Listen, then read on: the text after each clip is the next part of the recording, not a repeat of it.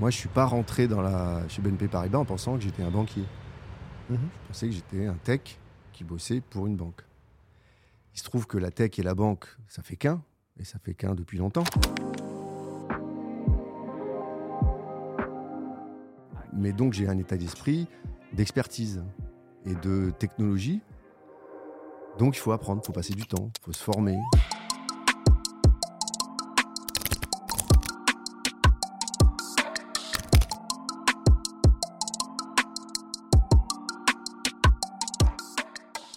Bonjour Jean-Michel, comment ça va? Ça va bien. Ça va bien? Ouais. Euh, T'as trouvé facilement le- les bureaux? T'es venu comment? Ah ben, je suis venu en scooter. Est-ce qu'on peut se tutoyer du coup? Oui, on peut. Alors le but de cet entretien, euh, c'est de faire le point finalement sur ton parcours chez BNP Paribas, d'accord? Euh, c'est- une forme, c'est vraiment un entretien RH mais hors temps, tu vois, genre on est dans la salle du temps, on n'est plus euh, dans les locaux. Et le but c'est de savoir si à la fin de cet entretien, tu décides de re-signer pour 5 ans avec BNP Paribas. Est-ce que c'est cool? Et c'est toi qui m'embauches ou? Tu te réembauches tout seul. Ah d'accord, Ah, c'est pas mal ça. Bah dans l'absolu, euh, c'est comme ça que ça fonctionne, non? Non, je pense pas. C'est toi qui choisis le job, hein, c'est pas le... Ah pas- ouais, ouais. Ah Euh, dans la première partie, on va parler de, de qui tu es, pour commencer. Euh, Est-ce que tu peux faire le, le point de, sur ton parcours, en fait? Comment, comment débute ta carrière chez BNP Paribas? Bah, elle débute assez, assez bizarrement par une, par une rencontre. Donc, euh, moi, ça faisait longtemps que je voulais faire des télécoms. Je me suis retrouvé euh, à avoir une mission SS2I euh, euh, chez euh, BNP Paribas, qui devait être assez courte. Et puis, bah, le midi, je déjeunais en face de BNP Paribas, c'était rue Bergère à l'époque. Et j'ai rencontré quelqu'un par hasard, j'ai bu un café avec. Et puis, puis je lui ai parlé de moi et de ma difficulté à essayer de trouver des bonnes missions. Et j'ai eu de la chance parce que cette personne-là, c'était le responsable des télécoms de BNP Paribas. Et on a trouvé euh, pas mal de points communs, on a sympathisé. Et puis, euh, et puis je me suis retrouvé à avoir des, des opportunités que, que je pense je n'aurais pas eu si je ne l'avais pas rencontré. Du coup, toi, tu as une formation plus télécom qu'informatique à la base? J'ai fait une école d'ingénieur euh, réseau. Réseau? Il y a toujours un distinguo entre réseau, télécom, euh, c'est un peu la guéguerre, mais euh, Ouais. donc c'était réseau. Alors, euh, sans, sans vouloir euh, trahir le secret, tu as plus de 20 ans d'expérience chez, chez BNP Paribas? Ouais, alors, je sais pas si c'est un secret. oui, j'ai 22, euh, 23, 23 ans. Voilà. on, a, on a reçu quelqu'un ce matin qui nous disait euh, Je tiens à préciser, moi, ça fait que 5 ans que je suis- je suis avec BNP Paribas. C'était. Pourquoi ça il voulait le préciser en fait Bah, euh, il s'attendait, il disait bah, par rapport aux autres gens que vous avez pu interviewer, moi j'ai pas tant, tant de bouteilles que ça. quoi. Ah ouais. Est-ce que c'est Ouais. est -ce c'est si courant que ça que chez BNP Paribas que les gens fassent des carrières longues? Ah, je pense qu'il y a quand même beaucoup de, de- de gens qui, quand on rentre chez BNP Paribas, euh, finalement restent. Ouais. Euh, après, je pense que c'est générationnel aussi. euh, je pense que même, bon, c'était pas le cas de mes parents, mais, mais je pense qu'à l'époque de mes parents, il y a même des, beaucoup de gens qui faisaient 40 ans dans la même boîte. Ouais. Euh, donc le 20-23 ans, c'est quelque chose ouais, qui est assez, assez courant. Il y a une certaine stabilité. Euh, vous, on prend des banques américaines, c'est beaucoup Ouais. moins stable. Voilà. Après, euh, qu'est-ce qui est bien ou qui est pas bien, c'est à définir. Mais je pense que le groupe est grand, donc il y a beaucoup de, de trajectoires possibles quand même.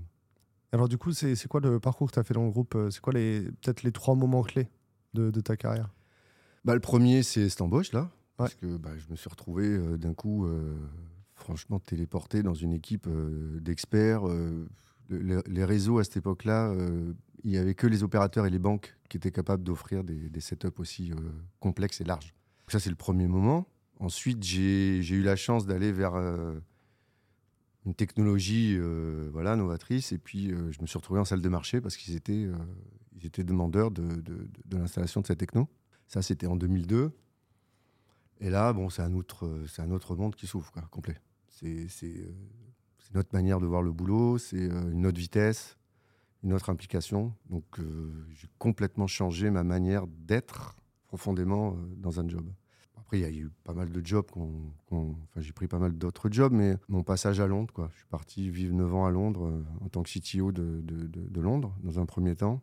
Et là, pareil, c'est, c'est extraordinaire de pouvoir partir en expatriation. ah, C'est pas un VIE sur 9 ans du coup. hein. Non, c'est pas un VIE. Non, non, non, non, non, non, c'était une expatriation euh, classique, comme c'est euh, le cas chez, chez BNP Paribas quand on part à l'étranger. Tu parlais déjà anglais? Voilà, c'est pas, c'est, ça n'a pas été un des, un des points les plus, euh, les plus euh, touchy à, à traiter. Est-ce que l'expérience en salle de marché a été importante pour aller travailler à Londres? Bah oui, parce que euh, Londres était la plus grosse salle de marché en Europe à Ouais. l'époque. Donc, euh, place de marché. Donc clairement, c'était difficile de cumuler une expatriation, une nouvelle culture, de nouvelles équipes, et puis le fait qu'on découvre les activités de marché, ouais, je pense que ça aurait été quand même compliqué. Et le réseau à l'époque, c'était important parce qu'il y avait un vrai enjeu de performance au niveau du réseau, quoi. Ouais, c'était les, les, les, depuis les années 2000, euh, le réseau était devenu vraiment un des axes différenciateurs euh, entre les compétiteurs. Quoi. Donc euh, on cherchait, ça a été la milliseconde, ça a été la nanoseconde. On est parti, on a, pas, 3-4 ans, on a fait à peu près toutes les technos possibles. On est arrivé avec des, des, des, des flux, comment dire, des infrastructures de flux extrêmement élaborées. On a commencé à avoir des, des connexions intermarchés avec des, ondes, des satellites. Enfin, ouais, c'est je pense qu'en télécom, il n'y avait pas mieux quoi, à l'époque. L'enjeu, c'était plus le, la latence que le volume, c'est ça? Ouais, beaucoup plus la latence. Euh, on va plutôt on va parler de l'entreprise sur la deuxième partie du, euh, de cet entretien. Euh, comment tu pitches BNP Paribas du coup? Alors BNP Paribas, c'est la plus grande banque en Europe déjà. Mhm. C'est 184 000 personnes maintenant. C'est une institution, enfin, c'est un des piliers de l'économie européenne mais c'est aussi beaucoup d'innovation, beaucoup de, de, pays connectés, de présence, de filières, de différents types de métiers. On ne fait pas que de la banque. Il y a, il y a des activités euh, d'assurance, des activités mhm. immobilières. C'est ce qu'on peut appeler des, des, des, des gros groupes, euh, on va dire, avec des, impacts forts sur la société. Donc, euh, je pense qu'un des mantras d'ailleurs de BNP Paribas, c'est son rapport à la société et à, l'évolution de la société. Technologiquement parlant, voilà, euh, une banque à cette échelle, c'est euh, quasiment ce qu'il y, a de, ce y a de mieux voilà, sur cet environnement-là. C'est 70 pays au total? Ouais. Parce que c'est c'est largement plus que l'Europe au final. Oui, ouais, bon, bah, de toute façon, les grosses banques françaises se sont appuyées dans leur développement sur les, les, deux derniers siècles, sur les différentes présences qu'ils avaient. Donc, que ce soit aux US, en Asie, ça a toujours été bien présent. On était très présent en Inde. Donc euh, oui, il y a une assise. Euh, ça accompagne. Enfin, c'est des banques qui accompagnent quand même l'évolution euh, de l'économie, française à un moment donné, puis européenne maintenant. Hein. Ah c'est une rencontre fortuite au restaurant qui t'a amené chez BNP Paribas. Mais finalement, c'est dans, ce, dans cette histoire-là, tu racontes que c'est l'excellence. tu cherchais des bonnes missions, tu cherchais des, des, ouais, c'est ça, des bonnes missions. Il y avait une forme de c'était quoi une bonne mission? Qu'est-ce qui t'a fait rester quoi? C'est quoi les arguments qui t'ont fait rester chez, chez BNP Paribas dans un second temps? Bah, Moi, j'étais jeune. Euh... Alors, j'étais plus si jeune que ça, mais euh, j'étais encore jeune à l'époque. Mais c'était mes premières missions. C'est difficile de sortir d'une école d'ingénieur parce que ça, euh, tout va très vite. Vous voyez, moi, j'étais pas apte à travailler dans une entreprise. C'est compliqué de comprendre une entreprise, surtout de la taille de BNP Paribas mhm. ou d'autres. voilà. Et rapidement on est un peu mis dans des missions où, en fait, on comprend rien ce qu'on nous demande. On est là et on pense qu'on a euh, un mini savoir-faire et puis on est jeté en pâture en disant bon bah j'espère que tu coches la case tac tac parce que je vais à peu près avoir besoin de toi. Moi je voyais pas ça comme ça, je voyais vraiment travailler pour une compagnie, c'est m'inscrire dans cette compagnie et puis essayer d'évoluer à l'intérieur. Mmh et pour les télécoms, c'est très très long d'obtenir un, savoir-faire, euh, comment dire, avec un, bon niveau d'expertise. C'est long, ça se fait pas, et c'est pas à l'école euh, que qu'on l'apprend ça. C'est pas en un an d'option qu'on l'a, on l'a en plusieurs années. Donc, faut avoir cette, euh, cette intelligence d'entreprise qui permette le temps long. le temps long, c'est bah, il faut travailler, mais il faut aussi pouvoir se former, il faut travailler à, à son réseau, il faut travailler euh, à, l'interaction avec d'autres types d'activités. Et ça ne se fait pas en six mois. Mmh. Et donc, euh, moi, j'étais en société de service, et c'est vrai que j'ai pas du tout apprécié ce passage en, société de service à, cette époque-là. J'ai rapidement voulu avoir un rapport plus, euh, plus direct et, avoir, et comprendre le sens de ce que je faisais. Ouais. Donc, y a le, y a tu cherchais une société où tu sois aligné avec les valeurs et où tu trouves du sens. Mmh. Et ce qui te bloquait, c'était peut-être euh, il te manquait quelque chose pour avoir plus d'impact sur la société, c'est ça? Ouais, parce que j'étais pas, euh, et je le dis vraiment humblement, j'étais pas très bon au début. Je sortais, je n'ai pas fait une école extraordinaire. Euh, intrinsèquement, l'entreprise a été plutôt sympa de m'embaucher que. Oui, j'étais pas attendu sur le marché avec une pancarte, quoi. Mmh je trouvais un job, ce qui est déjà bien. Mais, mais moi, je voulais plus. Je voulais quelque chose qui qui amène de la valeur euh, et pour l'entreprise et pour moi-même. Donc euh, voilà, on progresse à deux. Quoi. Et comment on passe de, jeune ingénieur à CTO Group C'est quoi le. C'est quoi le moment, le moment clé ou le, la recette peut-être? Oh, La recette, euh, ça, je ne sais pas s'il y a une recette. Euh, bon, déjà, si j'ai un conseil du coup euh, à donner, c'est qu'il y a quand même des périodes un peu des incontournables. C'est-à-dire, vous sortez d'une école d'Inge pendant 10 ans, c'est là où il faut quand même accélérer. Quoi. vous n'allez pas vous réveiller à 48 ans en disant tiens, j'aimerais quand même arracher un job. Quoi. donc pendant 10 ans, il faut quand même y aller avec un rythme euh, voilà, euh, soutenu. Le, soutenu étant, euh, faut pas se perdre dans le travail, mais voilà, faut, faut prendre les balles. Quoi. Ok. Moi, j'aurais tendance à dire que le, on fait un métier d'expertise, de technique, de la technologie. Donc, faut être bon en technologie. moi, je suis pas rentré dans la, chez BNP Paribas en pensant que j'étais un banquier. Mhm. Je pensais que j'étais un tech qui bossait pour une banque. Il se trouve que la tech et la banque, ça fait qu'un et ça fait qu'un depuis longtemps. Mais, euh, mais donc j'ai un état d'esprit d'expertise et de technologie. Donc il faut apprendre, il faut passer du temps, il faut se former, il faut acheter des bouquins, il faut regarder Internet. à l'époque, moi, c'était des bouquins, mais maintenant, il n'y a, plus rien qui se fait sur les bouquins. Mais, euh, voilà, c'est ça. Donc, euh, et il faut peu à peu amener des solutions. Et, puis, bah, vous, êtes, vous êtes reconnu pour l'expertise ou votre connaissance sur certains sujets. Puis bah, votre connaissance sur certains sujets vous amène à aborder d'autres sujets où là, vous n'êtes pas encore attendu, mais voilà.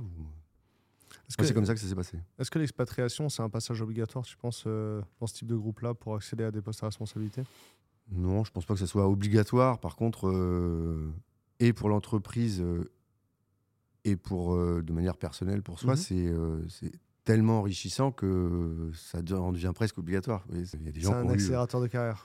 C'est chimique, quoi. Je sais pas si c'est un, un catalyseur, quoi. Je sais pas si c'est un accélérateur. je comprends ce, que, tu es en train de, dire, c'est que c'est pas c'est pas coercitif, c'est pas c'est pas nécessaire.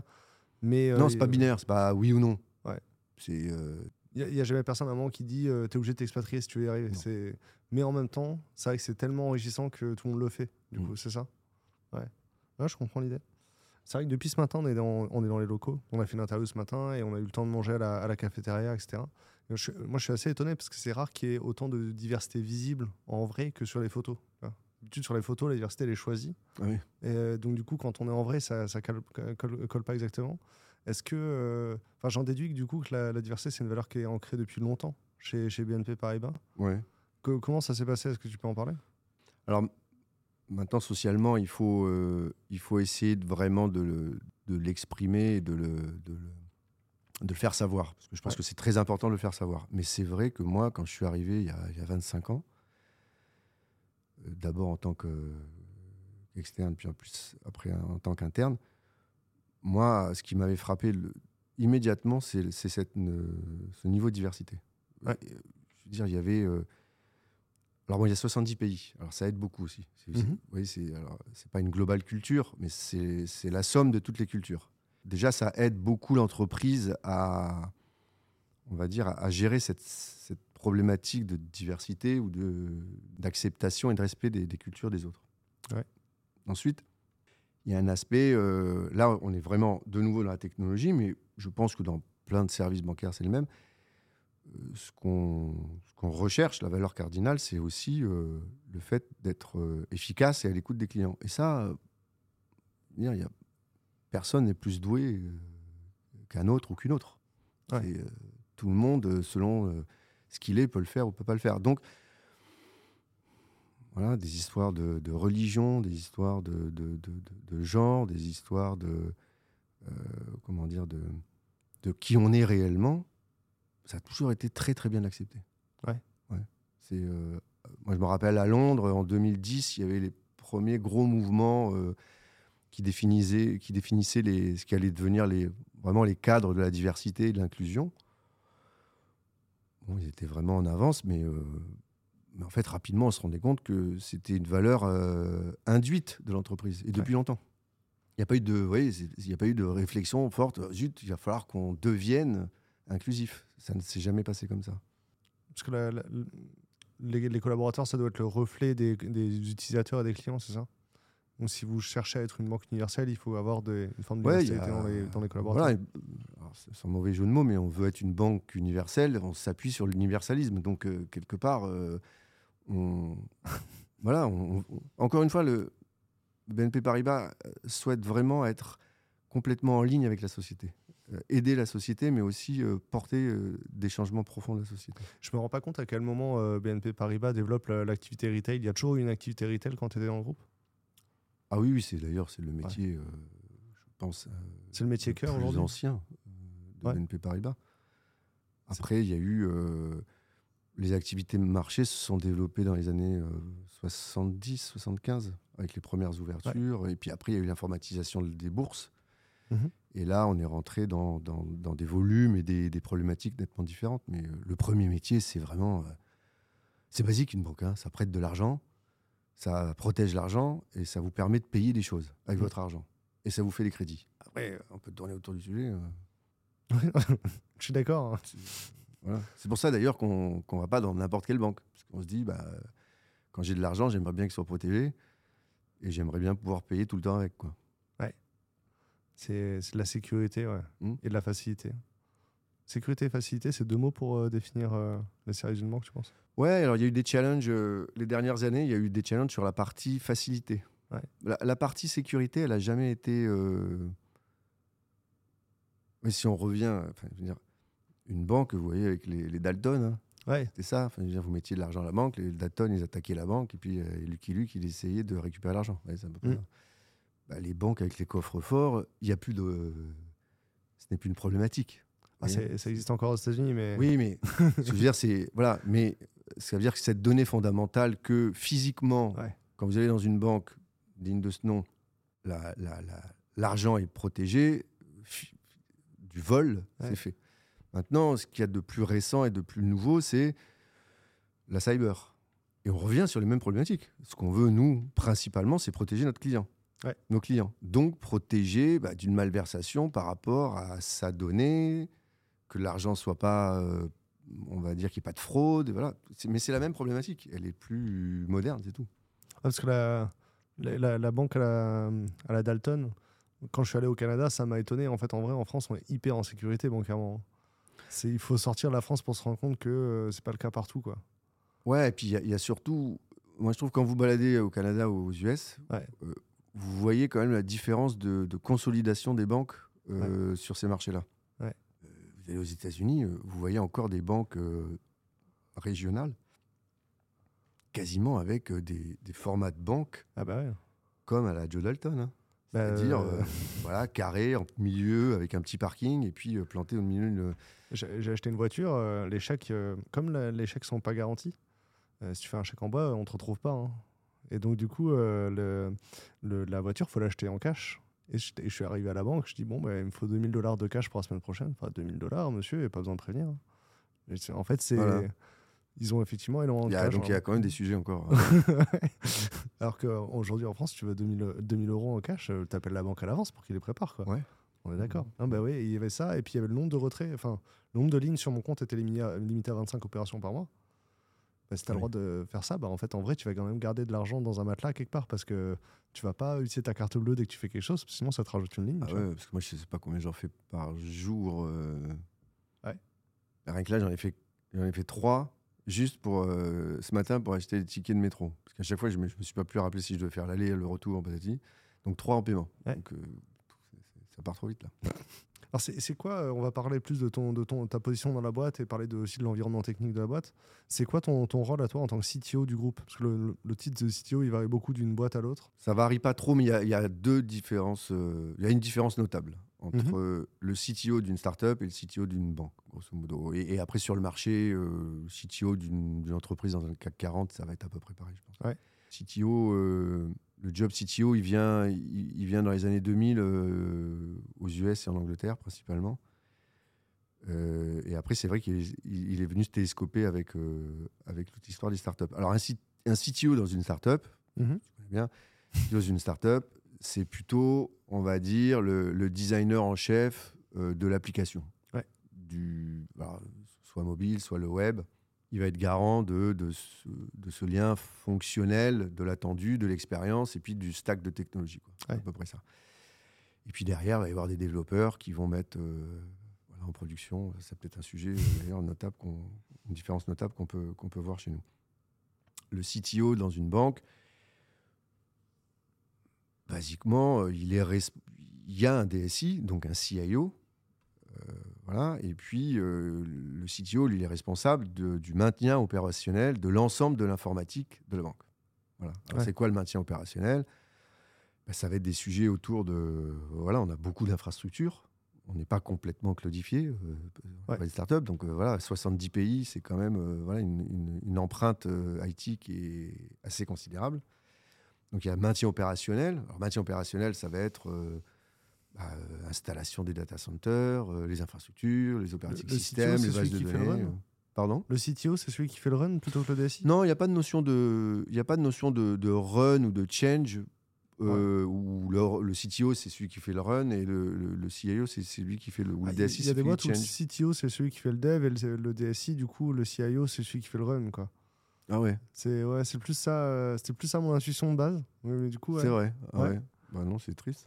Donc toi, tu fais pas les applications, du coup, tu fais les infras. Bah moi, je fais euh, je suis responsable de la production des infrastructures pour le groupe.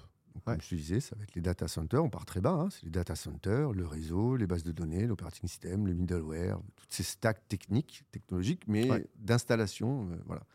Et donc, à l'intérieur de ça, il y a du run, mais il y a du change. Il y a des migrations de data centers, il y a une nouvelle technologie réseau, il y a les operating systems, il y a de l'automatisation, il y a tout ça, cette partie-là. Et ensuite, moi, je suis garant de, euh, on va dire, de la footprint applicatif. C'est-à-dire, si je résume, le métier des développeurs et les business analysts traduisent ça en application, mhm. et moi, je maintiens les, applications. Donc, je les mets en production, je gère la résilience, c'est-à-dire la, stabilité ou la sécurisation, qu'elle soit euh, available selon les, critères qu'on nous aura donnés. Alors maintenant, c'est grosso modo du 24-7, hein, donc euh, c'est assez simple.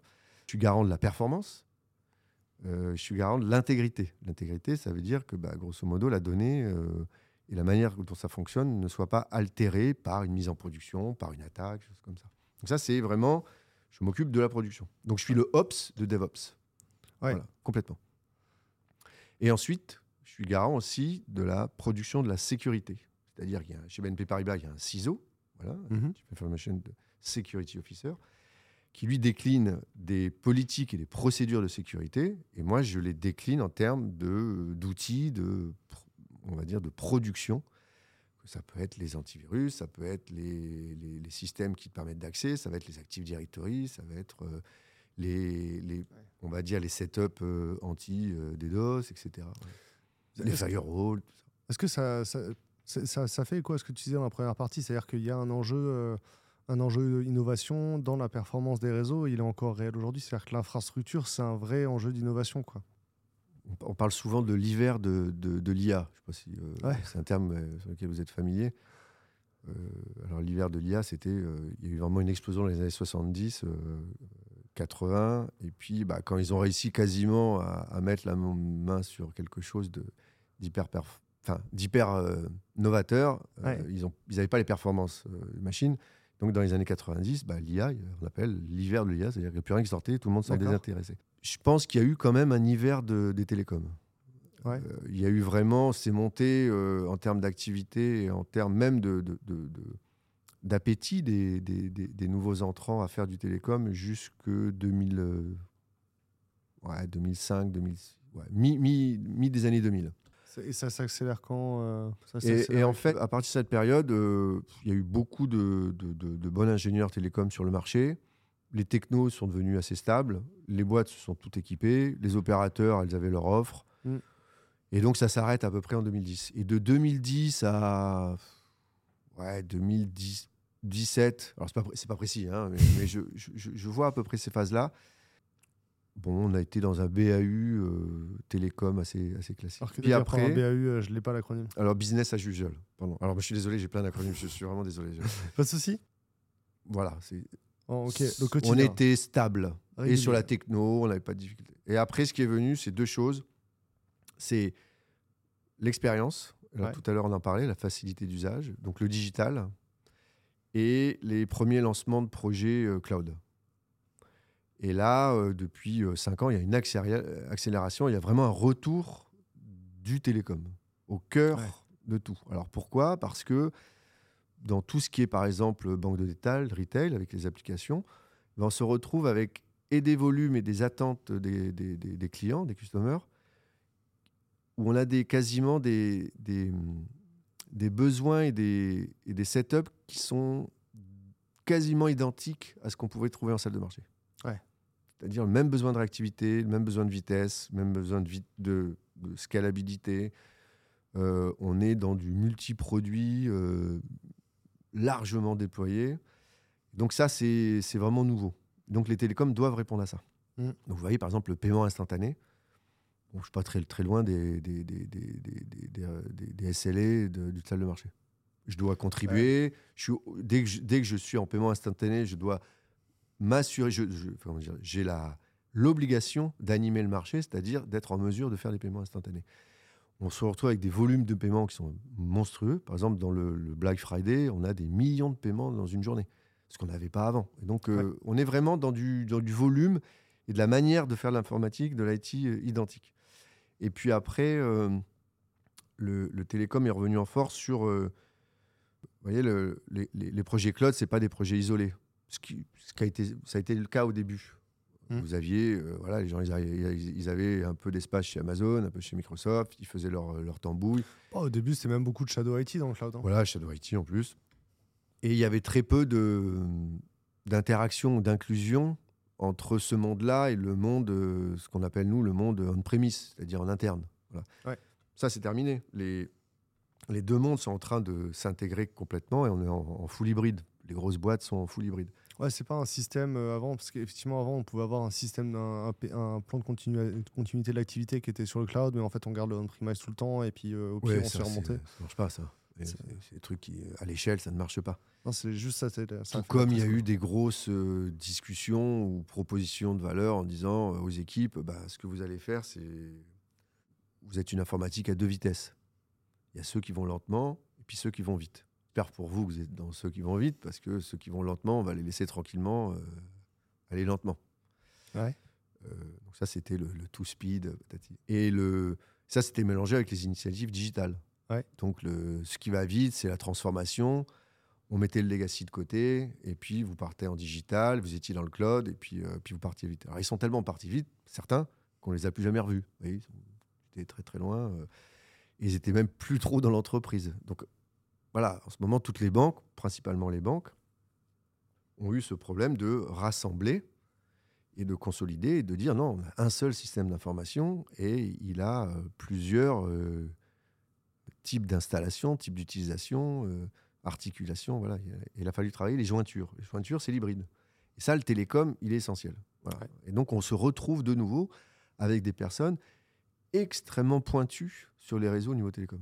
Moi, j'ai eu des. Là, depuis six mois, je me remets un petit peu à, à, participer à quelques meetings euh, autour de, certaines techno-télécoms. Je suis vraiment assez bluffé de.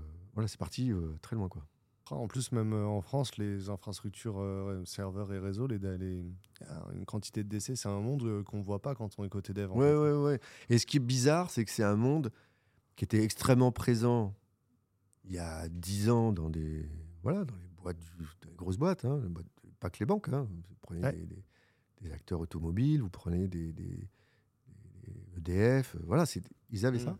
Mais en fait, c'était pas très sexy. Bah, et c'est devenu sexy à travers le cloud. Il, s'avère qu'il y a un moment où c'est devenu une commodité de déployer son application sur Internet. Au début, on était obligé d'avoir des machines chez nous et de mettre euh, notre connexion sur, sur euh, on, notre ADSL et notre fibre pour brancher nos serveurs, même pour du e-commerce. Oui. il y a un moment où euh, mettre une application sur Internet, c'était devenu une commodité. Et finalement, du coup, les soucis de performance et de scalabilité, c'était plus notre souci, c'était le, le, prestataire, c'était l'infogérant, etc. Et puis maintenant, ça redevient un sujet proéminent et où on veut récupérer l'expertise. Il y a ça, et puis il y a on revient à ce qu'on disait tout à l'heure, il, y a, deux gros sujets qui reviennent. Hein. C'est premièrement euh, la cyber. Ouais.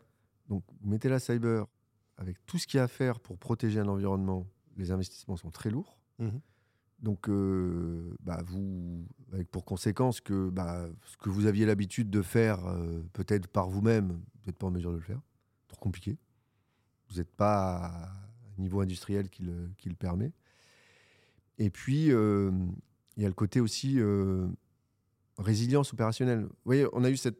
cette je vous parlais de 2017 parce que tous les plans digitaux, ils sont, ils sont apparus à peu près. la transformation digitale, elle est apparue à peu près en 2017. Voilà, C'était vraiment l'année 2017 où toutes les banques étaient massivement, je ne sais pas si je peux utiliser le terme attaquées, mais challengées par les néobanques. Ouais. Qui disaient on va révolutionner la banque, voilà, les institutions n'ont jamais rien compris au customer. bon il y avait une, part de vrai là-dedans, c'est que on n'avait pas pris le, parcours client de la bonne manière, ou du moins la bonne manière, à la manière qu'il fallait le prendre en 2017. Quoi. Mais maintenant, je pense que le, tout le monde est à peu près au même niveau. Vous voyez, vous prenez euh, même une grosse banque, l'application iPhone d'une grosse banque ou Android, ça va, il y a à peu près tout. Quoi. Il y a plus de, c'est plus le, le, gros différenciateur. Le gros différenciateur maintenant, et on l'a vu avec le Covid, c'est qu'à un moment donné, les gens ils veulent que ça marche tout le temps. Mmh ils ne peuvent pas se dire, euh, bah tiens, aujourd'hui ça marche pas. Pendant 6 heures, pendant 8 heures, pendant 24 heures. Et donc il y a une sorte, on va dire, de résilience et d'opérationnalité qui est revenue sur le devant de la scène. Et donc si on combine la cyber et le besoin d'avoir des applications, d'avoir un service qui marche tout le temps, jour et nuit, parce que j'en ai besoin, parce que bah, moi-même je me suis mis à vivre avec cette capacité à payer à n'importe quel moment, à, euh, on va dire, onboarder peut-être de nouveaux clients à n'importe quel moment, ce 24-7, et eh ben, euh, ça fait qu'il y, a, ouais, il y, a, il y a notre manière de, fonctionner. Et le cloud a été une réponse, mais ça a été aussi un frein et un risque. Et donc, on se retrouve maintenant avec euh, des systèmes d'information et des objectifs et des ambitions autour du système d'information qui sont nettement plus hybrides qui prennent le meilleur un peu des deux mondes. Quoi. Voilà. Vous avez des formations en interne euh, pour le Z2S. Euh, c'est quoi une semaine type pour toi aujourd'hui? Comment tu répartis ton temps? Comme je peux. bon, il y a beaucoup de. Non, il y a des revues de. Avant de, parler peut-être de pour répartir mon temps, il faut que j'explique à quoi je cher dans le dispositif. parce que sinon, on va... je passe beaucoup de temps à résoudre des problèmes quand même. Mhm. Donc euh, résoudre des problèmes, ça ne veut pas dire que c'est un problème bloquant, mais c'est un problème euh, qui, nous, qui nous stoppe ou qui nous empêche d'avancer à la bonne vitesse. Quoi. Donc euh, le temps que j'essaye de, dédier aux équipes ou à l'organisation, c'est un temps autour de soit des problèmes d'incidents et de, des résolutions d'incidents, parce que voilà, c'est mon métier premier et, je trouve complètement normal d'y passer euh, du temps. Voilà, ma mission, c'est de faire en sorte que ça marche. Donc, euh, j'ai du temps passé. Mais c'est pas du temps planifié. Ça serait c'est bizarre de planifier le temps euh, que je vais passer à résoudre des problèmes. Quoi. En même temps, là, des incidents. Quoi. Là, on est en, en enregistrement. si la prod elle tombe, c'est pas toi qui va courir la remontée. Quoi. Oui, mais si la prod tombe, tu verras que tu ne verras plus. Il y a des gens qui vont Rapidement, l'interview sera une interview euh, un peu solitaire. Quoi. Non, je passe du temps là-dessus. globalement, sur mon volume de temps, j'y passe du temps. Après, je passe beaucoup de temps à définir euh, les prochaines étapes. Donc, euh, j'ai souvent, j'utilise souvent cette image. C'est, c'est très difficile ce métier-là parce que c'est un métier où il faut être, avoir une on va dire, une, bonne vision euh, court terme. Mhm. les, bons, les, les, bonnes lunettes euh, si tu es presbyte. Voilà. Il faut voir de près, et vraiment de près. Parce qu'il y, a une réalité, il y a, un réel qui est là. Et c'est pas que des slides, c'est un réel. Euh, et après, tout ce qu'on doit faire, c'est quelque chose qu'on projette dans les 5 ou les 10 prochaines années. Donc en fait, dans une journée, j'arrête pas de, de, de, de, changer ma, ma, vision. Vraiment très court terme, long terme. Très court terme, long terme. moi, je suis quelqu'un qui euh, a tendance à, à essayer de, mettre à plat des stratégies et des visions et à, m'attacher à ce que bah, derrière, ça suive. Et c'est là où je vais récupérer pas mal les, les gens et, m'assurer qu'elles ont les moyens de travailler, elles ont les moyens de, de mettre en place ce que je leur demande. Mais il y a aussi un côté terrain et qui, est, qui est indispensable. Quoi. Ouais, je comprends. Est-ce que tu as l'impression de passer beaucoup de temps à faire des plans, du coup? Parce que là, quand tu le décris, je m'imagine faire des dossiers, des schémas, etc., des slides. Non, non, enfin, c'est pas des plans. Euh, avant, que j'aimais bien, j'aimais bien dessiner euh, quand je faisais du télécom, mais euh, pour la petite anecdote, j'étais quand j'étais embauché dans les salles de marché, j'avais été, euh, j'avais eu un déjeuner, euh,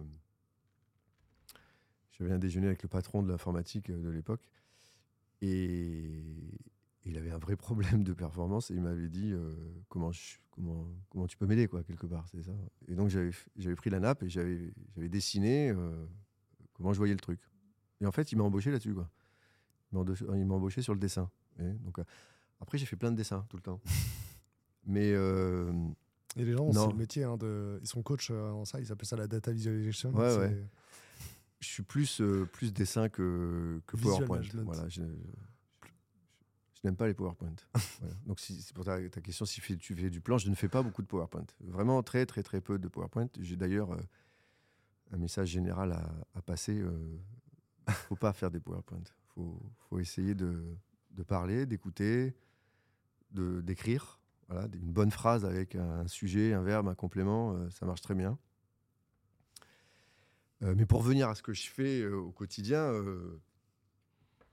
non, en fait, je, suis l'activité, donc j'essaie de la manager. Donc, je vais voir, j'ai des plans stratégiques, j'ai des projets, je suis l'avancée des projets, je vois des, je peux, rencontrer des, vendeurs ou des boîtes qui vont m'amener des services. Mmh j'ai des meetings de gouvernance. Euh, voilà, c'est une grosse boîte euh, qui est régulée. Donc euh, voilà, j'ai des meetings sur la cyber. La cyber, ça me prend. vous voyez, je pense que 10 ans, il y a 10 ans, la cyber, ça me prenait 10%. Mmh. La cyber, maintenant, ça me prend grosso modo 50%. Ouais. c'est devenu le sujet numéro un pour les, pour les DSI Ouais, quasiment. Il faut vraiment être. faut, voilà, faut être bicéphale sur, le, sur la sécu. Ok. Euh, comment tu, tu, disais que ouais, tu parlais de passer beaucoup de temps avec les équipes. Euh, comment tu, tu, fais pour qu'elles soient impliquées, pour qu'elles soient concernées tu vois, par, par les enjeux, par les projets? Il y a, y a, une manière euh, communicationnelle. Voilà, faut, Déjà, il faut savoir ce qu'on veut faire et il faut essayer de réussir à bien expliquer ce qu'on veut faire. Et donc, mhm. il y a quand même un côté oui, moi je suis arrivé au groupe en 2000, euh, fin 2019, la deuxième partie 2019. On a de suite lancé un, plan. la mission qui m'avait été donnée, c'était de, globaliser la production euh, pour BNP Paribas autour des trois axes, hein, infrastructure, application, sécurité. Donc on a lancé un grand plan.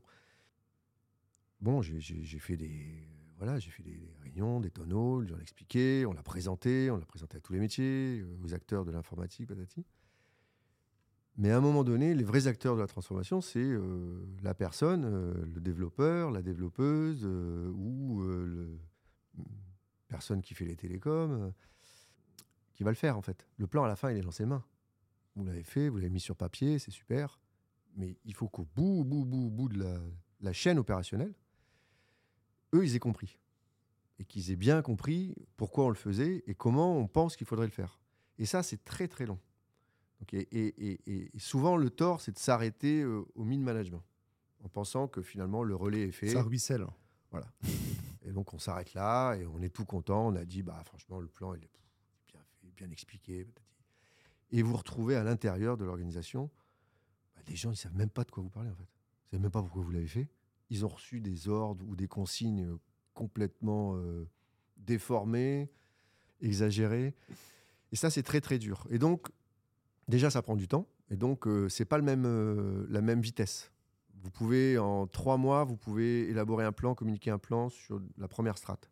Pour que ça descende complètement dans votre entreprise, il vous faut un an, un an et demi. Donc pendant un an et demi, vous pensez que ça avance, et en fait, c'est pas sûr et certain que ça avance. Parce qu'en plus, il y a une boucle de rappel, c'est-à-dire qu'il faut que vous ayez les premiers retours des personnes qui vous disent que ça n'avance pas. La boucle de rétroaction. Voilà. Et ça, c'est très très long. Donc, il faut moi, j'essaye au maximum de tirer les gens par le haut, c'est-à-dire sur la vision et, la, transformation. Mais par contre, j'essaye d'avoir un maximum de capteurs sur le terrain. Mmh voilà. Entre les deux, je fais, je délègue. Donc, je délègue complètement à mon management et mon mime management de tirer, de transformer.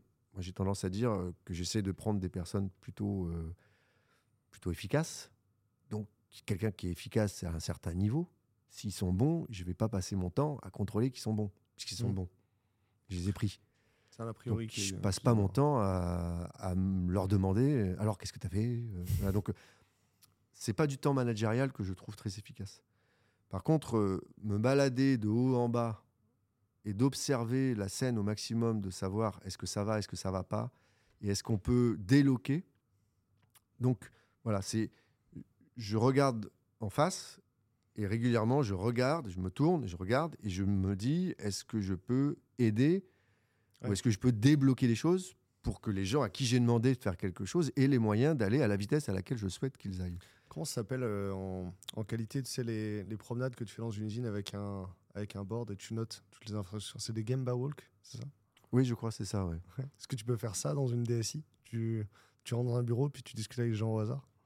Alors sans le papier, parce que ça fait un peu quand même. euh, Mais euh, oui, oui, mais c'est ce que je fais. Ouais. Et les gens sont très contents Et tu- je pense, t'as- de, t'as parlé- de- de réussir à exprimer. euh, Je trouve qu'il y a, il y a ce besoin-là pour deux raisons, principalement. Ouais. Premièrement, euh, on, on parle d'une qu'on fait des métiers technologiques, mais à un moment donné, vous, vous accumulez les secteurs technologiques. Moi, je suis pas omniscient, donc euh, vous voyez, j'ai- j'ai j'ai- j'ai un nombre de technos, je les connais pas toutes. C'est pas possible. Donc, il faut bien à un moment donné que je me fasse une opinion. Donc, parler à la personne qui manipule l'objet, la matière première technologique, c'est hyper important. Ça ne veut pas dire que vous allez mieux comprendre, mais ça veut dire au moins que vous avez euh, des premiers réflexes, parce que vous avez quand même été aussi euh, dans ce métier-là, et donc vous réussissez à analyser, savoir si c'est quelque chose qui nécessite plus d'investissement, c'est quelque chose qui peut poser problème, est-ce que c'est incidentogène, patati. Donc ça, c'est le premier point. Puis le deuxième point, c'est si vous n'allez pas au-devant des personnes sur les process, nous, on a une grosse initiative de simplification des process. Je suis, plutôt euh, très, très porté sur la simplification de la boîte pour que les gens passent le moins de temps possible à faire ce qui n'est pas utile pour la boîte. Donc que ça soit pour un ingénieur euh, de production ou, quelqu'un qui fait du développement, j'estime qu'il devrait passer 90% de son temps à ne faire que euh, ce à quoi il a été embauché. Ça, euh, c'est un vrai boulot, parce qu'on est des grosses entreprises. euh, je ne dis pas qu'on est une, administration, mais voilà, c'est compliqué. Les boîtes, les process sont compliqués. On demande de plus en plus de contrôle aussi, parce qu'il faut fournir des preuves comme quoi c'est sous contrôle, stable, patati. Mais ça nous amène à complexifier les process. Je peux essayer de simplifier les process en regardant le process d'avant et en n'interrogeant pas les personnes qui vivent le process. Je peux le faire. Mais n'empêche que j'aurais loupé euh, la réalité du problème. La réalité du problème, c'est qu'il y a des gens qui, parfois, dans les process que moi-même j'ai pu mettre en place dans le passé, deviennent fous. Ouais. Donc ça, c'est un gros, gros sujet. Et alors vraiment, on a fait des progrès euh, incroyables. Je pense qu'on est vraiment, pour une banque, encore une fois, c'est une banque. Et donc je rappelle, la mission première d'une banque, c'est que l'argent soit disponible et bien protégé. Donc on a quand même beaucoup de choses à faire.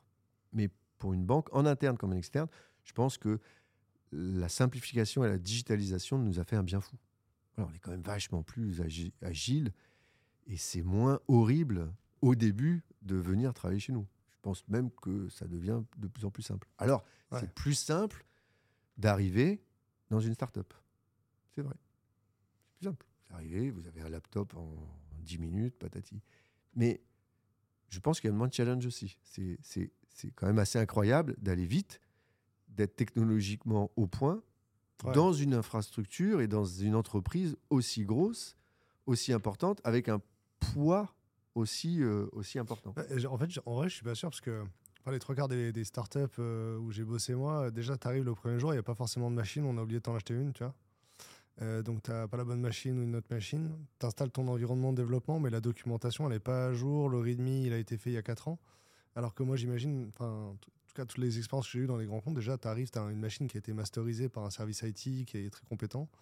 Euh, et puis, euh, ton environnement, euh, il y a des ingénieurs qui ont pris le temps de le préparer. euh, je sais pas, tu travailles dans un Docker, tu as un README, une documentation qui est carrée. J'imagine en tout cas que les grands groupes, en, vrai, vu que, les, vu que les gens ils changent beaucoup plus dans les équipes, alors que dans une startup, des fois, c'est le même bonhomme qui est là depuis 2-3 ans et puis ça marche sur sa machine, tu vois. Est-ce que cette intuition-là, tu crois qu'elle est vraie ou pas? Bah, je pense qu'elle est de plus en plus vraie. Ouais. Parce que au niveau des startups, ça s'est complexifié un peu aussi. non, mais c'est vrai. je veux dire, on leur demande aussi plus de. ils commencent à, à- à resserrer un petit peu leur niveau cyber. Voyez, Ah, puis les startups, c'est pas Facebook. Hein. Facebook, il déploie Exactement. vite, mais nous, on n'est pas Facebook. hein. Exactement. Et côté, euh, côté bancaire, bah, ça s'est quand même beaucoup amélioré parce qu'on a simplifié. Voilà. Voilà, par exemple, vous arrivez chez BNP Paribas, bon, déjà, vous avez le choix entre, euh, entre un laptop Windows ou un Mac. Vous Ouais. voyez, un développeur euh, euh, ou quelqu'un qui fait de la production.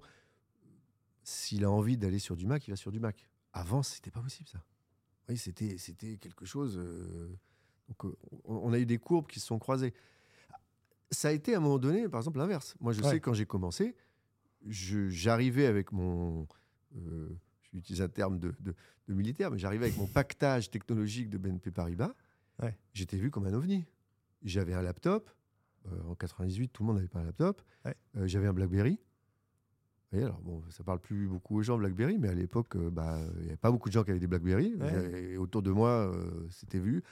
J'étais connecté, je pouvais me connecter en remote. Ouais. Le, le- le remote a été quelque chose qui est à l'IT et à la production informatique qui est, qui est- voilà, qui est, qui est assez, euh, assez vieux maintenant.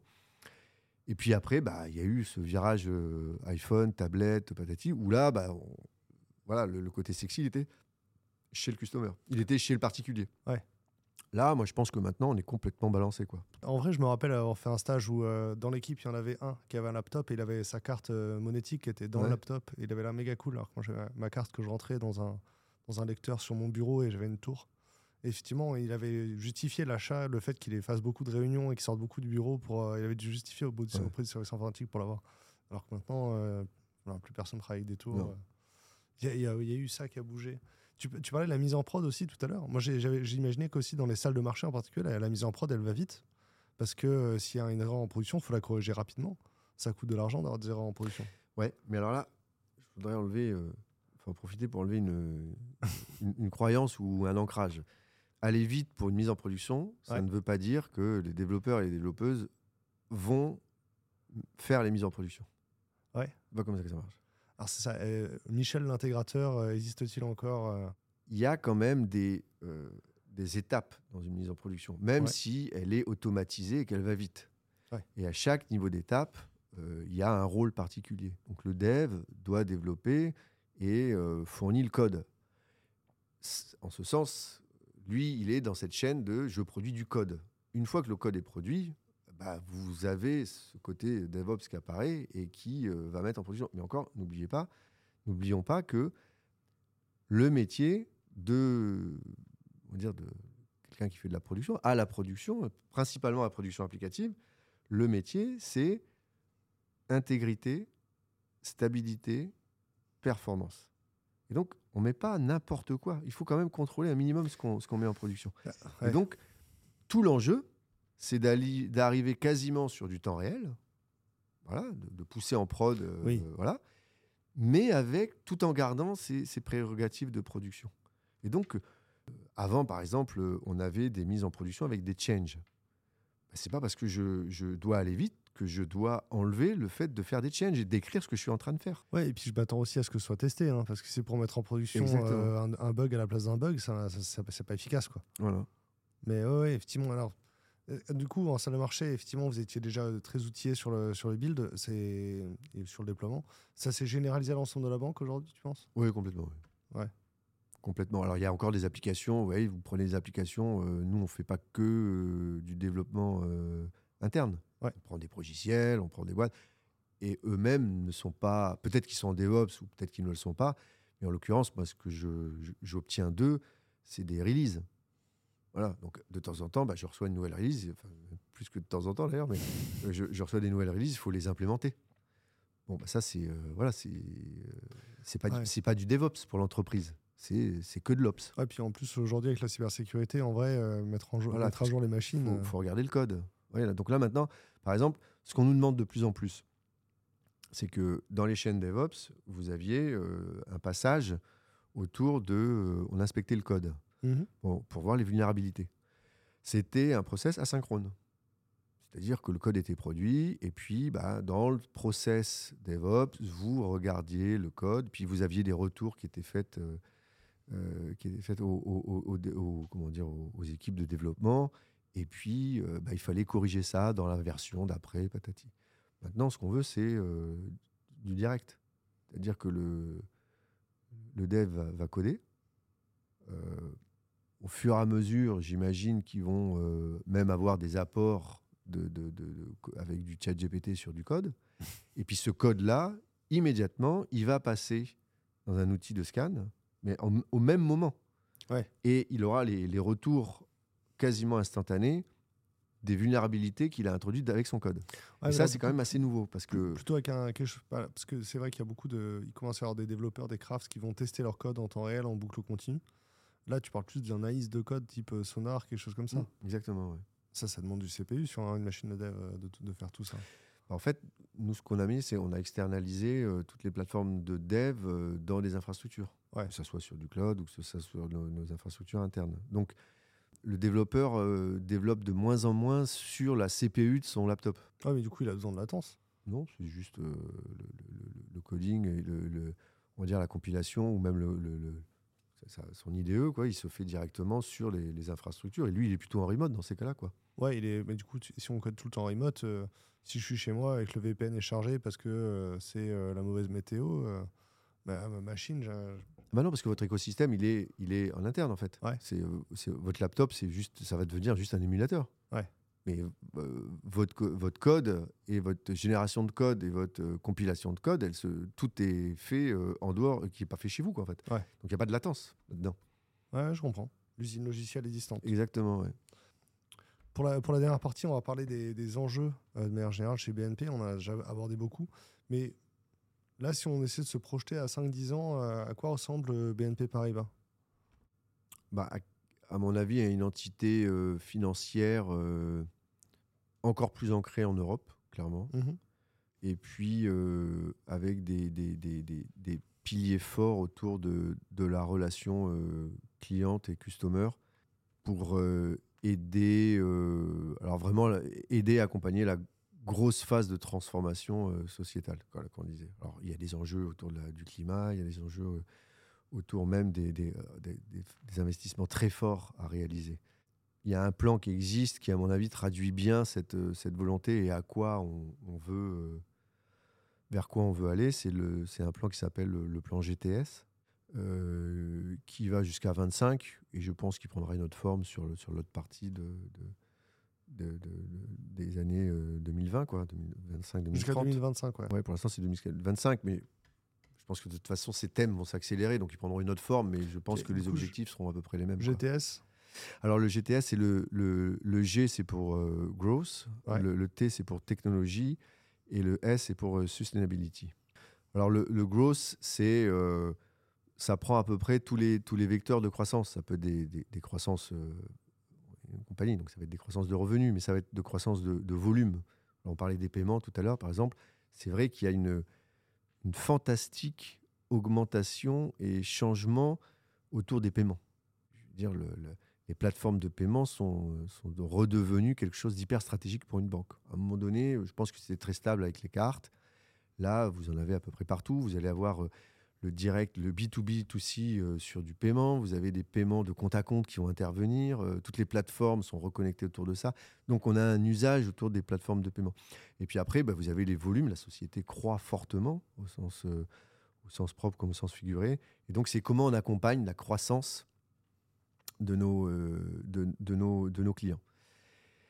La technologie, c'est le volet moyen, quelque part et on se dit, bon, on, rentre dans une phase où, de toute façon, la banque officialise quelque part qu'elle qu'elle est technologique. Alors, c'est une officialisation parce que on l'a jamais trop dit, mais ça fait 50 ans ou 60 ans que les banques sont ultra technologiques. Et que ça fait 60 ans, je pense, que sans la technologie, de toute façon, il n'y aurait pas de banque. Mmh. Euh, on parlait des mainframes tout à l'heure. Les premiers mainframes, ils sont arrivés euh, voilà, fin des années 50. Il y avait des mainframes chez BNP Paribas. Euh, il n'y en avait pas beaucoup en Europe alors c'était BNP à l'époque, même pas BNP, mais euh, c'était euh, c'était euh, voilà des investissements extrêmement lourds. On parlait des télécoms. Bon, les premiers les premiers gros investissements télécoms, ça a été les banques. Et les banques, ce qui est rigolo, c'est que les banques ont prêté aux opérateurs pour que les opérateurs se mettent en place et qu'elles fournissent des services dont les banques avaient besoin. Vous voyez Donc il y avait il y a une intimité très forte entre banques et opérateurs sur la, croissance des, télécoms. Et donc la technologie doit nous amener à résoudre et, ces, problématiques de, croissance et de, on va dire, de, d'expansion de l'activité. Mais aussi, elle doit nous amener à résoudre des problèmes. C'est pour ça que le, T est important placé au milieu. Euh, nous, a, doit nous amener à résoudre des problèmes, c'est-à-dire la sustainabilité. C'est-à-dire comment on fait pour croître tout en diminuant globalement notre empreinte carbone. C'est une vraie question quand même, parce que c'est plutôt antinomique, c'est plus je crois. Et donc la technologie, elle est là pour nous permettre, par des effets de consolidation, des effets d'optimisation, des effets de mesure, c'est-à-dire euh, je suis capable de fournir exactement ce dont tu as besoin en IT, là vraiment on parle d'IT, pour répondre à ton besoin. Et donc euh, il y a une notion d'optimisation, de d'efficacité, d'efficiency en anglais, qui, qui, sert le propos euh, sustainable. Et puis sustainable, c'est aussi bah, de créer des produits qui durent dans le temps. Il y a une notion de durabilité, de voilà. Donc c'est vraiment toute l'entreprise elle est tournée autour de ça. GTS, c'est pour l'ensemble de BNP Paribas Group Pour l'ensemble de, BNP Paribas et sur l'ensemble des. Non, non, l'IT, euh, l'IT, on va dire, euh, est une partie fondamentale du T. Euh, voilà, clairement. Mais l'IT a son GTS aussi. Oui, parce que la, croissance pour l'IT, ça peut être le, fait d'avoir plus de data centers, Exactement. plus de zones. Comment j'installe si je combine le, growth avec la sustainabilité, comment je fais pour avoir plus de volume, mais avec euh, quelque chose qui est plus, on va dire, euh, managé et avec une empreinte euh, plus faible. Et ça, c'est le T qui répond. la, sustainability, côté business, du coup, c'est aussi avoir, des, avoir un modèle qui soit pérenne. C'est-à-dire que euh, j'imagine, euh, à une certaine échelle, un produit, il, est, il a une certaine rentabilité. À une autre échelle, il peut ne plus en avoir du tout. Mm. C'est essayer de comprendre. Voilà, essayer d'arrêter des choses aussi. Il faut, savoir arrêter. C'est compliqué d'arrêter. d'arrêter des systèmes, euh, la notion d'obsolescence, faire durer potentiellement des, des, des, assets un peu plus longtemps. Ouais. Oui, c'est des vrais sujets. Est-ce que j'ai besoin de remplacer tout, tout le temps? Mais en même temps, en même temps, c'est là où c'est compliqué, c'est que vous avez la cyber. Et donc, la cyber n'aime pas l'obsolescence. Et donc, c'est euh, tout ça qui est, qui, est, qui, est, compliqué à mettre en musique. Quoi. Une vieille version de Windows, euh, même pas. Voilà. La cyber veut mettre à jour. Si, si tu dois convaincre, euh, admettons, tu es, en société, dans ton cercle non pro, quoi, et tu dois convaincre un ami, un, un, ingénieur de rejoindre BNP, c'est quoi les, les, arguments que tu utilises dans, dans ce, dans ce cercle-là S'il y a trois arguments que tu utilises, tu vois. Qu'on est sympa. Euh, non, je pense que ce que je dis euh, tout simplement, euh, je dis que c'est une entreprise avec énormément d'opportunités. Ouais. opportunités humaines. Ouais, c'est une compagnie, c'est pas juste le, le nom, mais c'est pas non plus que les gens. C'est tout en fait. C'est vous posez la question pourquoi on reste si longtemps? C'est un mystère de rester si longtemps. Euh, c'est parce que euh, le cadre et le collectif est là. Vous avez rencontré des, gens euh, super qui, qui, sont plus que des collègues. Ça fait partie de votre vie à un moment donné. La stratégie, les valeurs sont, sont celles que vous avez envie de mettre en place. Donc voilà, c'est. Premier truc que je dirais, c'est j'ai l'impression qu'il y a à peu près toutes ces choses-là ici. Voilà, c'est c'est pas, il y a rien d'atrophié. C'est assez équilibré, c'est assez sain. Voilà, c'est une boîte qui est saine. Je dis pas que c'est pas compliqué de bosser dans une banque et, chez BNP Paribas, c'est voilà, c'est compliqué. C'est euh, des métiers qui sont euh, très euh, très exposés. On attend beaucoup de vous, mais c'est une entreprise qui est saine il y a des opportunités technologiques. Voilà, si, je vais parler à des gens qui font la, la, techno, j'imagine. Même si je suis pas un geek chez moi, donc euh, je ne parle pas que de ça. Et donc, euh, mais euh, je dirais que je pense pas qu'il y ait une matière ou une catégorie technologique qui ne soit pas adressée dans la banque. je pense qu'il y a tout. Je pense que personne ne peut dire Oui, mais moi j'aime ça en technologie, puis dans une banque et chez BNP Paribas, il n'y a pas. Non, ça n'existe pas. Il y a tout. Donc, euh, si, vous aimez la technologie, je pense que le, le frigidaire est bien rempli. Ouais. Et puis le troisième point, c'est euh, bah, ce qu'on disait tout à l'heure, c'est les opportunités euh, des métiers géographiques. Voilà, c'est beaucoup de métiers, c'est pas simplement que le retail. Vous avez des gens qui font du, du lease, euh, vous, pouvez aller travailler dans la salle de marché, vous pouvez travailler dans un pays, vous pouvez travailler dans la cyber, dans la conformité, euh, euh, vous pouvez travailler en Italie. Enfin, voilà, il y a le, champ est, large. Ah, le champ est large sur les technologies, sur les, sur les domaines, sur la géographie, et en même temps toujours à, taille humaine, même si c'est 198 000 kilom- col- collaborateurs. Le, ce que j'ai l'impression que ce que tu décris par la boîte SN, c'est les relations entre les gens, elles sont vachement équilibrées. Il n'y a pas de, il a pas de, de caste, il n'y a pas de séparation, tu vois. Ouais, c'est assez équilibré parce que chez BNP Paribas, et c'est un peu différent dans d'autres entités. hein, Vous prenez une banque américaine, c'est pas organisé comme ça, mais on est quand même organisé entre des entités globales, métiers, Mhm. des filiales. Voilà, il y a, y y des, des- Vous voyez, par exemple, euh, on a euh, Cardiff qui gère les assurances. Je pense que tout le monde connaît Cardiff. Cardiff, c'est une filiale. Les gens qui travaillent chez Cardiff, ils, se sentent BNP Paribas slash Cardiff. Ouais. Mais ils se sentent Cardiff. Ouais. Euh, vous allez retrouver ça dans les salles de marché. Vous allez retrouver ça. Et puis après, il y a une, il y a un axe très fort d'appartenance, qui est l'appartenance euh, territoire ou régionale. Donc vous êtes en Asie, vous êtes aux US, vous êtes en Europe, avec l'ensemble des cultures et des diversités qui, qui vont avec. Et donc c'est vrai que le, ces trois axes font que il y a beaucoup de, de communautés d'intérêt à taille humaine. Puis, En plus, c'est- ça reste gigantesque hein, dans le quartier. Il y a 8 Valmy, c'est ça? 8 bâtiments. Euh, ouais, peut-être qu'il- je sais pas s'il y en a 8 ou, ou 7, je crois. 7. On arrive sur la fin de l'interview, c'est les, les questions d'ouverture. Euh, imaginons, on arrive à, avec une machine à remonter le temps, à ouvrir une fenêtre sur le passé. Et tu peux parler à ton toi du premier jour pour lui donner euh, un conseil, un secret euh, pour que sa carrière se passe bien. C'est quoi le conseil que tu te donnerais à posteriori? Faut réussir à, à écouter euh, l'ensemble des, des- des signaux qui vous sont envoyés. Ça peut être par euh, les gens qui vous veulent du bien. Ouais. Vouloir du bien à quelqu'un, ça veut dire euh, qu'ils vont passer du temps à essayer de faire que vous progressiez. Voilà. Et c'est- incroyable. De, de- vous voyez, moi, je- j'essaye, euh, mais c'est pas un- pas un réflexe tout le temps. Vous voyez, Ouais. de- de se dire tiens lui je le trouve ou elle je la trouve intéressante j'ai envie de lui donner du, du temps Voilà, juste ça et donc c'est hyper important donc c'est moi ce que j'appelle les, les croisements les opportunités je vous racontais tout à l'heure voilà moi j'en ai eu plusieurs elles ont été euh, ça a changé ma vie ouais le premier conseil c'est ne fais pas confiance qu'à ton mérite Ouais.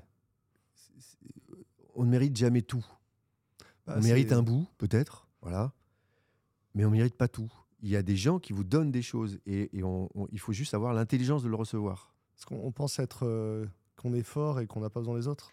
Et l'idée, c'est. Oui, euh, qu'on pense qu'on est fort et qu'on n'a pas besoin des autres. Puis je, Ouais. pense qu'il y, a- il y a un côté un peu euh, égotique qui fait que euh, beaucoup de gens pensent qu'ils sont dans telle école ou dans tel métier ou dans, dans telle situation simplement parce qu'ils ils sont géniaux, vous voyez, Ouais. grâce à eux. Et en fait, non, ça se joue pas comme ça. Il y, a- il y a plein de gens derrière qui, en fait, vous ont permis d'arriver là où vous êtes. Ouais. Donc ça, c'est le point euh, principal pour moi. une série d'opportunités. Voilà. Et ça revient à la valeur de la boîte. Ouais. Est-ce que, euh, est-ce que BNP Paribas, voilà, le, conseil que je peux donner, c'est de, quand vous arrivez dans une entreprise, posez-vous la question est-ce que cette boîte-là, elle est capable de mettre ça en place, de faire qu'un parcours. euh, vous voyez, on- enfin, tu, tu vois, je, moi, je suis arrivé, j'ai, euh, tu parlais de 8 Valmy. Bon, euh, moi, mon premier job en tant qu'embauché, hein, BNP Paribas, une fois que j'avais réussi à, Mm. à passer le truc, j'ai mis les câbles des premiers switches de ce qu'on appelait Valmy 1. Voilà, j'ai mis les câbles. Et, j'ai progressé. J'ai progressé jusqu'au job que j'ai maintenant. Et je me suis jamais senti freiné par quiconque. Ça ne veut pas dire que tout le monde me voulait du bien tout le temps et que tout le monde ne voulait pas ma place, d'ailleurs.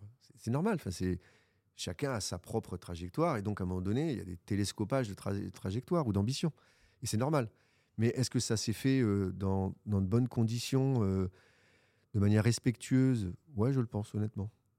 C'est dur, mais voilà, c'est dur, mais c'est euh, sain. Encore une fois, c'est sain. C'est la toute dernière question. Sur, euh, sur Wheel of Death, nous, on est un média où on, on- aide les gens à trouver euh, leur recette du bonheur euh, dans l'IT, dans l'informatique, dans la tech. Et tous les invités, à la fin, ils rajoutent un ingrédient dans la grande recette qui a été concoctée par l'ensemble des invités. C'est quoi l'in- l'ingrédient que tu veux proposer aux gens L'ingrédient que tu veux mettre aujourd'hui dans le grand chaudron de, des re- de- du bonheur de of Death Moi, je pense que l'ingrédient, c'est la, la- la- la- fiche de poste d'un ingénieur. Ouais. En fait, tout- grosso modo, tous ces jobs-là, c'est des, des jobs d'ingénieur. quoi. Ouais. Un ingénieur, moi, à la base, ça construisait des ponts. Et le pont, c'est super parce que ça permet de, de rassembler les gens, ça, ça, ça connecte deux rives, donc ça, ça fait avancer quand même. euh, voyez, l'humanité, elle a avancé sur des ponts. Mhm. Bon. Donc, ça fabriquait des ponts. Et ces ponts, euh, ils durent. Et donc, euh, moi, l'ing- l'ingrédient, c'est penser euh, ingénierie, penser à ce que ce que vous fabriquez, bah, on s'en rappelle. Que c'est c'est un, un- ça serve à quelque chose et que vous puissiez être fier dans quelques années en disant c'est moi qui l'ai fait ça. C'est un truc, voilà, c'est moi. Puis ça crée du lien entre les gens. Quoi. Voilà, exactement. Ok, cool. Merci beaucoup, Jean-Michel. Eh ben, merci beaucoup. Ça s'est bien passé? Bon, ouais, bon, ça s'est bien passé. J'ai un torticolis là, je pense, mais. euh, Est-ce que tu re-signes pour 5 ans? Euh, oui, oui, oui. Ok, cool.